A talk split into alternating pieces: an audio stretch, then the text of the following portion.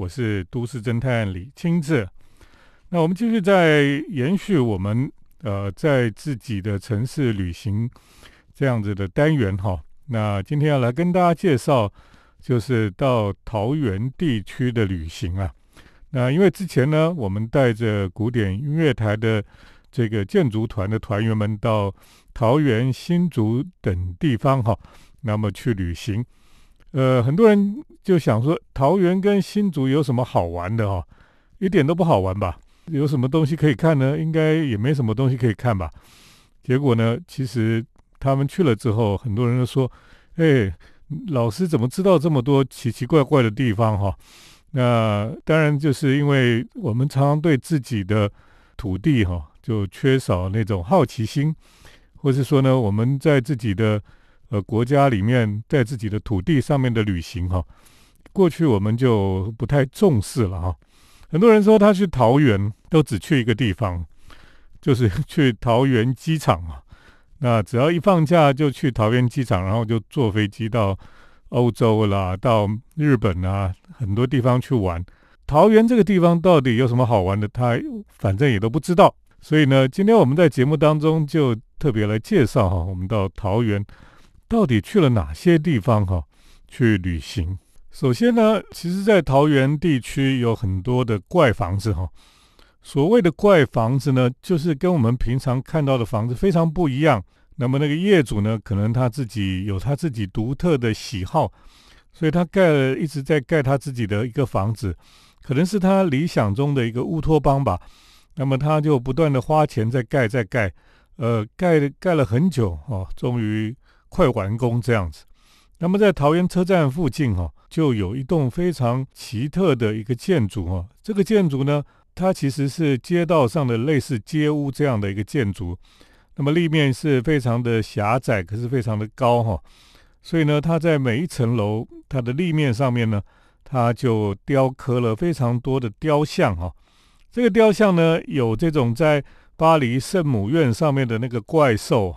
那么也有一些你在呃意大利或佛罗伦斯等地方看到的雕像哈，那么这些雕像呢，不管是动物或是人像哈，啊，全部都被装在这个建筑物的立面上面所以看起来是非常的富丽堂皇。那么非常多的雕饰哈，呃，甚至你看起来会觉得太繁复了哈，有点像那个印度的那种神庙的感觉了哈。因为它上面的雕刻太多，然后就尖尖的，就像一个塔一样。那么听说这个业主呢，已经花了这个上亿元的这个建筑的费用哈，就是要把它盖出来了哈。所以看了这个建筑之后呢，大家就会想说：哦，有钱人真是任性啊！他可以照着他想要盖的房子哈，他就盖出一个我们想象不到的房子。那另外呢，当然很有名的一个怪房子哈，就是龙潭这个怪房子哈。龙潭这个地方有一个怪房子是在路口，而且呢，这个怪房子呢，从过去开始盖以来哈，盖了十几快二十年了吧。那么很长的时间呢，这个房子就每年都在长大，意思就是说，你今年看到这个房子呢，可能只有两层楼、三层楼。到了明年后年之后，又看到了变成四楼，又变成五楼哈，那所以它不断的在长大。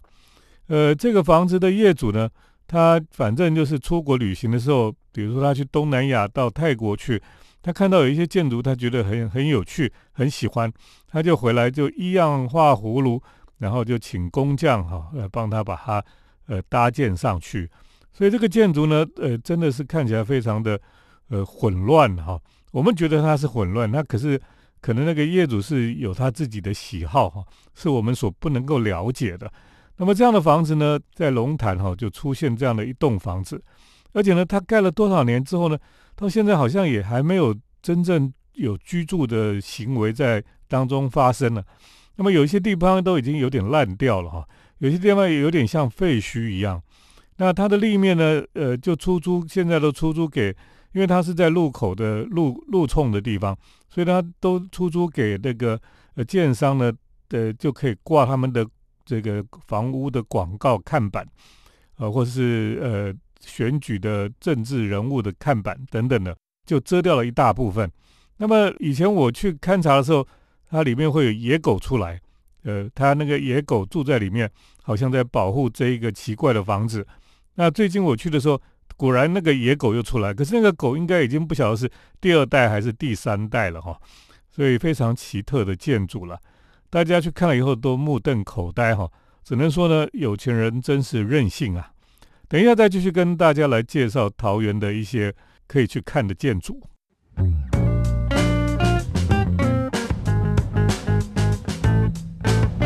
欢迎回到我们建筑新乐园节目，我是都市侦探李清志。我们继续我们在自己的城市旅行的单元呢，我们来谈谈桃园的建筑旅行哈。呃，我们刚刚提到桃园有一些怪房子，那么业主都很奇怪，他们花了很多钱盖了很久哦，都还没有盖完，而且盖出来都跟我们平常看到的房子很不一样，真的是觉得无奇不有了哈。呃，事实上在大溪呢，桃园大溪大家都会去看。就是老街，然后这些地方，可是不晓得大溪哈，其实有一栋教堂非常的漂亮。这座教堂呢是天主教的方济院哈，方济院这个教堂是非常棒的一座教堂，而且呢，它在这个地方也很幽静，旁边有灵修中心哈。其实如果你想要去避静，或是你想要有一段时间在过年的时候，你想安静几天。那么你就可以去那边申请，哈，那么住在里面。这座教堂呢，这个过去我也不太知道哈。那建筑师呢是涂玉英了哈，这个也是我们不是很熟悉的建筑师了。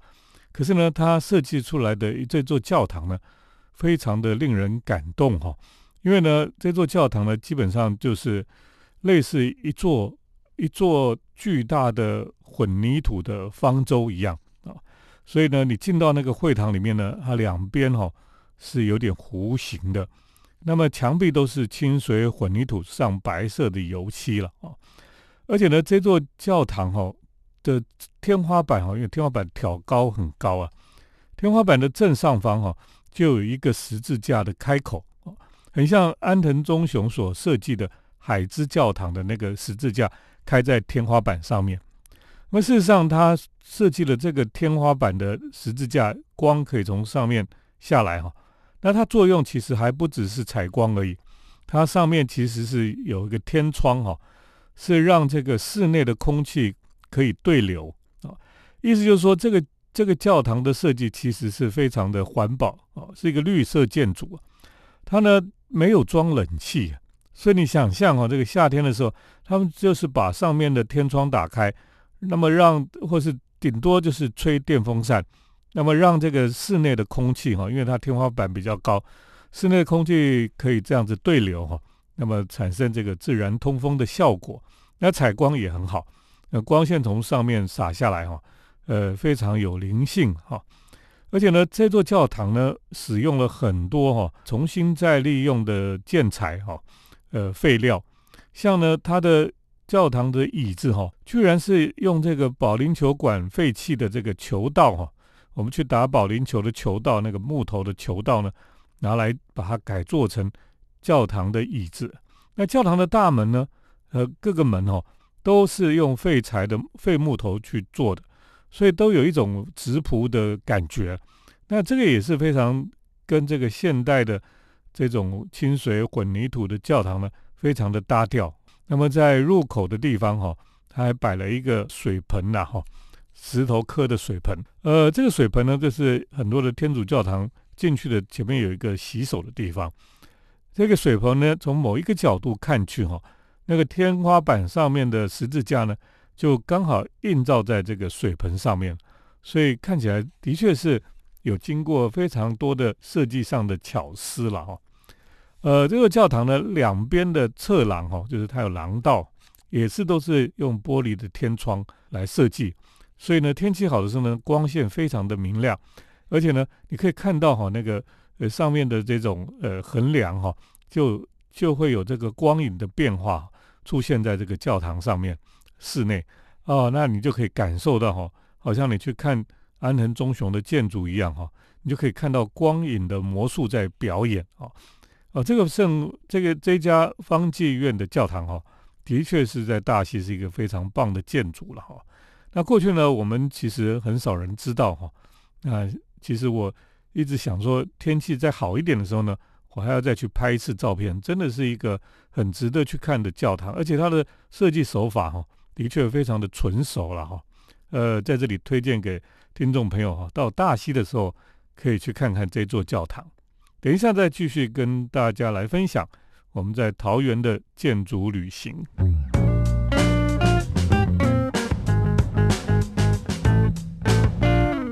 回到我们建筑新乐园节目，我是都市侦探李清志。我们继续呃，在自己的城市旅行哈。我们来到桃园，那么桃园除了呃我们比较常见的哈，那么像大溪老街啦，或是呃桃园的一些景点之外哈，那么事实上有有很多很特别的建筑了。刚刚我们也介绍了哈，大溪有一个天主教堂哈，叫方济院的教堂，非常的漂亮。那么，如果你继续往山上走，就是往脚板山哈，往慈湖那边去了哈。那我想，我们这个五年级生哈，那么在国中的时候去旅行，都会去慈湖夜岭啊。那当然，现在的学生已经不知道慈湖里面那个蒋公是放在那个地方了哈。甚至哈，我们现在问大家说，这个讲到叶林这件事情哈，哇，那天我们在旅行团里面讲到叶林哈，居然很多年轻人哈。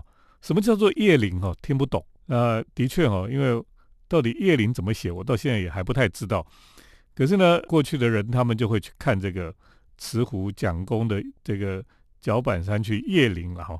可是呢，现在他们去哈，就带他们去看这个蒋公的铜像纪念公园哈。为什么呢？因为解严之后哈，很多地方的蒋公铜像哈都被拆下来。因为呢，过去哈台湾的确铜像非常的多了哈。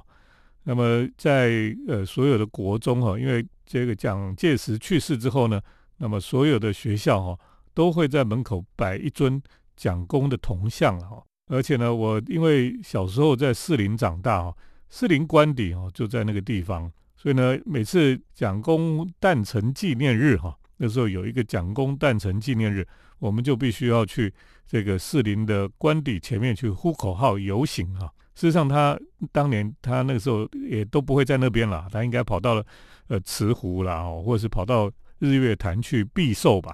那么后来他过世之后呢，我们上了国中，国中呢就会在门口都树立一个蒋公铜像，每一个人进学校哈就要跟蒋公铜像敬礼这样子，不然旁边的纠察队就把你记名字记下来。呃，这个如果你不乖的时候呢，训导主任哈。就会叫你去蒋公铜像前面罚站哈，在那边忏悔这样子。所以在那个时代的呃这些学校里面的状态哈，我想现在的学生哦都是很难想象的了哈，或是说呃解严之后出生的小孩哦，可能很难想象在这个戒严时期哈，大家过的生活是什么样子啊？呃，当然在解严之后呢，这些铜像很多被拆下来啊，那么。呃，连师大哈，就是师范大学哈，在这个和平东路上这个师范大学，本来门口也是摆一尊蒋公铜像哈，你就觉得哎奇怪，师大应该是教老师的一个学校，怎么会摆一个蒋公？蒋公是军人呢，呃，应该是要摆像孔子哈，应该是比较对的哈。结果呢，呃，这几年这个蒋公铜像也被拿下来了，那这些铜像拿下来之后，到底要放到哪里去呢？因为呢。你把它丢掉哈，诶，有些人也是不高兴了哈，所以呢，呃，怎么样去处理这些铜像哈？当时有很多人有很多的建议哈，那特别当时就有人说哈，诶，蒋公铜像哈，就把它拿去呃陆军官校吧，啊，因为陆军官校在凤山，凤山这个官校哈里面有这个校园很大嘛，就给他在校园的角落辟一个地方哈，就当做蒋公园哈，啊，所有的铜像都放在那里也不错，因为。这个蒋公应该是陆军官校哈当年的创办人吧，所以呢，他们有人这样建议哈。我当时有一个人倒是非常喜欢收集蒋公铜像哈，就是大溪镇的镇长，那么他就收集了很多大家不要的蒋公铜像啊，都把它收集起来。后来呢，就全部就在慈湖附近啊一个山谷哈，就把这些铜像都摆出来了哈，哇，就变成蒋公纪念。铜像公园这样子，呃，这个地方很有趣了哈，我是觉得很有趣啊。当然，这个有一些人会很讨厌这个蒋介石，但是有一些人呢，就还还蛮怀念他，可是呢，我也不是很喜欢他。可是呢，我就觉得说，诶，在这个蒋公纪念公园有摆那么多蒋公的铜像哈，这个在世界上是绝无仅有吧。但是对我来讲，它是一个非常超现实的一个艺术公园的感觉了哈。就是说，这个本身把那么多的蒋公一个相同的人的铜像都摆在同一个地方，一个山谷里面哈，这个其实是一个一个奇迹一样很有趣的地方了。所以呢，我从这个角度去看这个公园，就觉得非常令人觉得是一个很不可思议的地方。所以当年很多这个大陆的这个观光团来台湾，我都推荐他们去看这个呃蒋蒋介石的铜像公园哈。那的确去那边哈，整个山谷都是铜像，各式各样的铜像，而且铜像下面会写这个铜像本来在哪里哈。那我找到一个离我家还蛮近的一个四东国小哈，蒋公铜像也被搬到那边去了，诶，其实还蛮有趣的。那么当中也有一些是孙中山的铜像，所以呢，他们就把孙中山放在正中间，然后旁边就用蒋公铜像把它把它包围起来哈。那实在是很很有趣了哈。那当然很多人不喜欢讲光，就就不要去看好了。可是呢，我觉得这个把它当做是一个超现实的一个地方哦，倒是还蛮有趣的。等一下再继续跟大家来分享。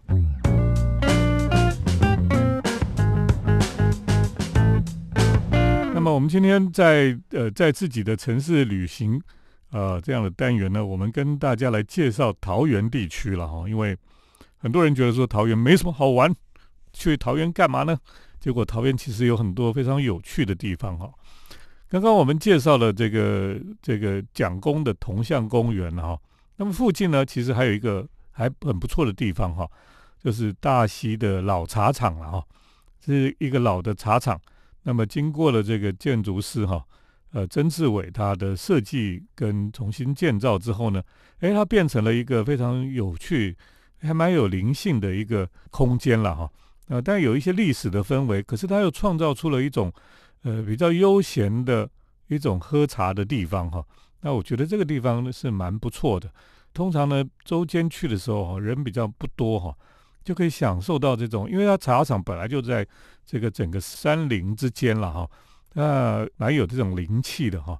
而且呢，在这里他们有很好的这个可以喝茶、喝咖啡的地方，那么也有这个呃老茶厂的这些历史的遗迹哈，都做的很质朴哈，不会让人家觉得说呃很观光、很刻意的感觉哈，就是说。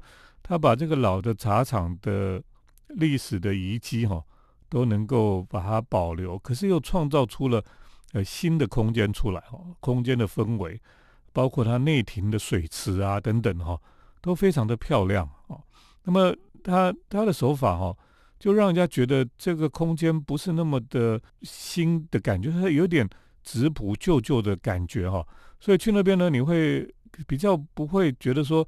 好像又被被建筑师建筑师设计的太多的感觉，它就是虽然它有加入一些新东西，可是你看不出来哦，因为这些东西都呃有历史感，然后是有一些是老件或者是旧货这样子。所以为什么有些有人会喜欢收集老东西或者旧东西哈？因为呃，在日本这种哲学里面哈，特别有人喜欢这种名义的东西了哈。呃，他们就觉得说这个上面哈。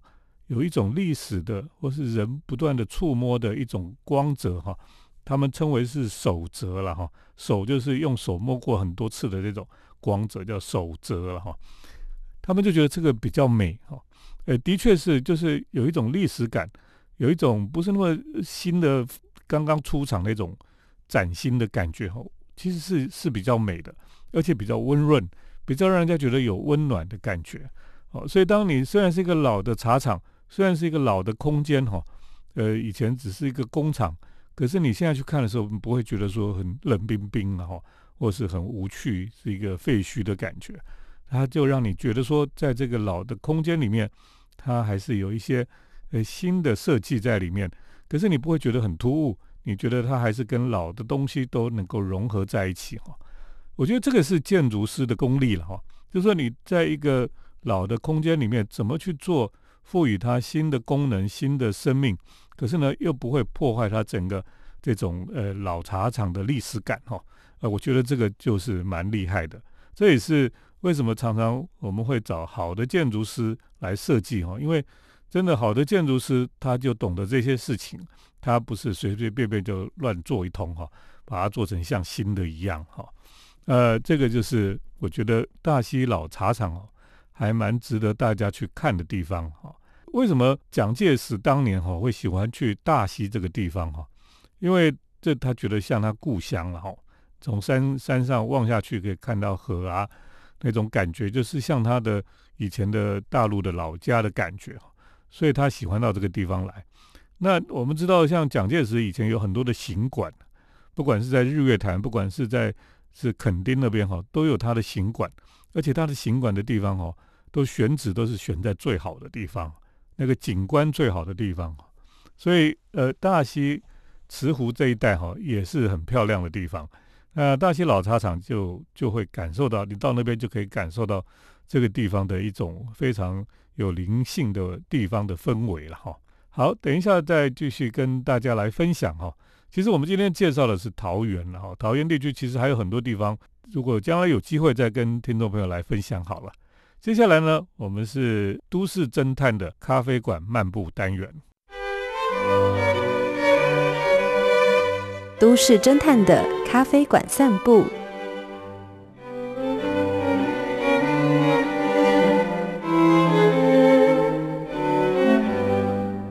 来到我们都市侦探的咖啡馆漫步单元哈，今天要带大家去宜兰来喝咖啡，因为我只要天气好，都会很想去宜兰。那么到宜兰去呢，就把吉普车哈开到海滩上面去。那整个宜兰哈，从壮围一直下去哈，快到这个苏澳那边，很多海滩哈，其实都是可以到海滩去的。那么一到海滩去哈，就可以看。看海，而且呢，宜兰的海滩哦，几乎都可以看到龟山岛，所以不会很无聊。你可以看到有的地方比较近，有的地方是比较远的地方，有龟山岛。那不同的角度呢，这个龟山岛的形状也不太一样。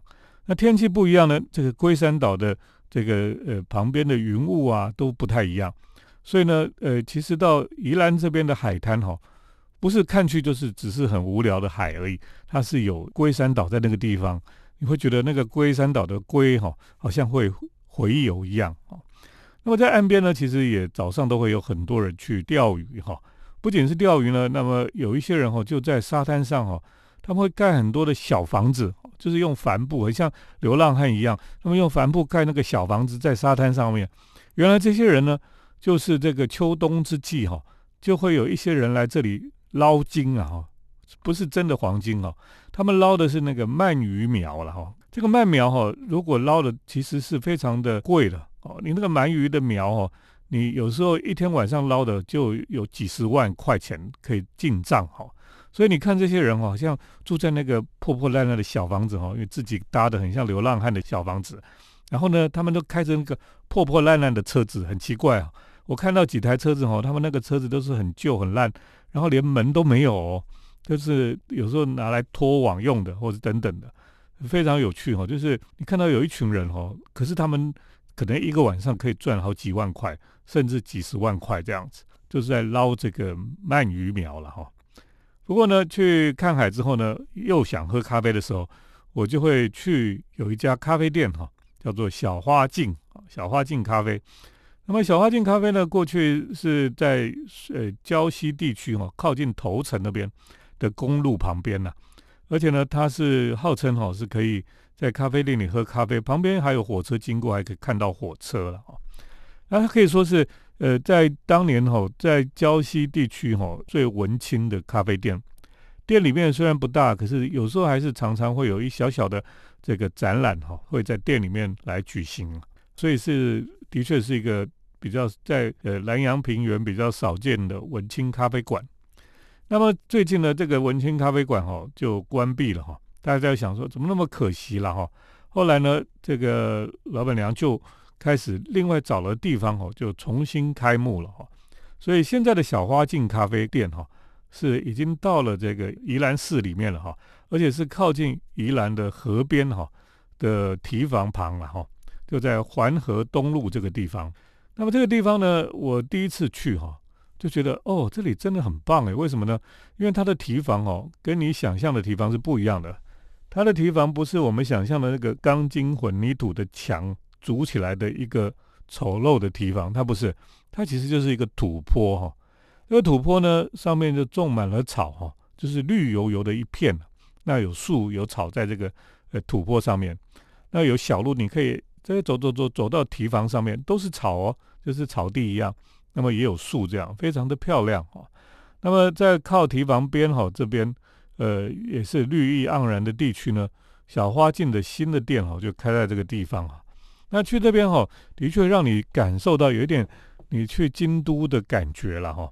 为什么呢？因为我们到京都去哈，靠近鸭川的旁边哈，这个比较上游那边呢，在旁边也是很多的草地哈。那秋天有种樱花哈。那甚至很多人都跑到这个鸭川的旁边来野餐呢，所以是非常悠闲、非常呃漂亮的地方哈。到那里呢，就让我有这种感觉啊。那特别是小花镜咖啡店哈，呃，有一种日本式的干干净净的感觉，而且呢，他喜欢用的材料哈，包括桌子、包括椅子哈，都是老件哈，就是有这种历史感的的椅子跟桌子。那个桌子的桌板或是板凳哈，可能是已经很旧的这种老的家具哈，它可能有修复或是有这个重新把它改造。整家店哈都是有这种历史的痕迹，可是呢又干干净净的哈，所以你觉得很舒服了哈，就是让你觉得有一种在日本京都的感觉那种那种店。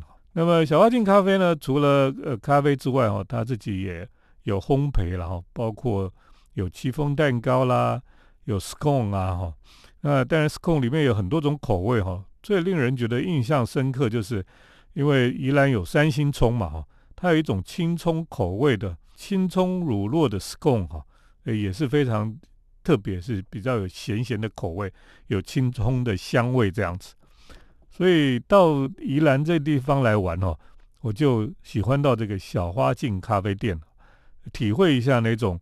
虽然我们现在不能出国，不能到京都去哈，可是到这个小花镜咖啡店就会觉得有点到了京都鸭川旁边的感觉了。而且呢，它这个店门口有这个木头做的平台哈，呃，天气好的时候可以把咖啡端出来哈，就直接坐在平台的旁边哈。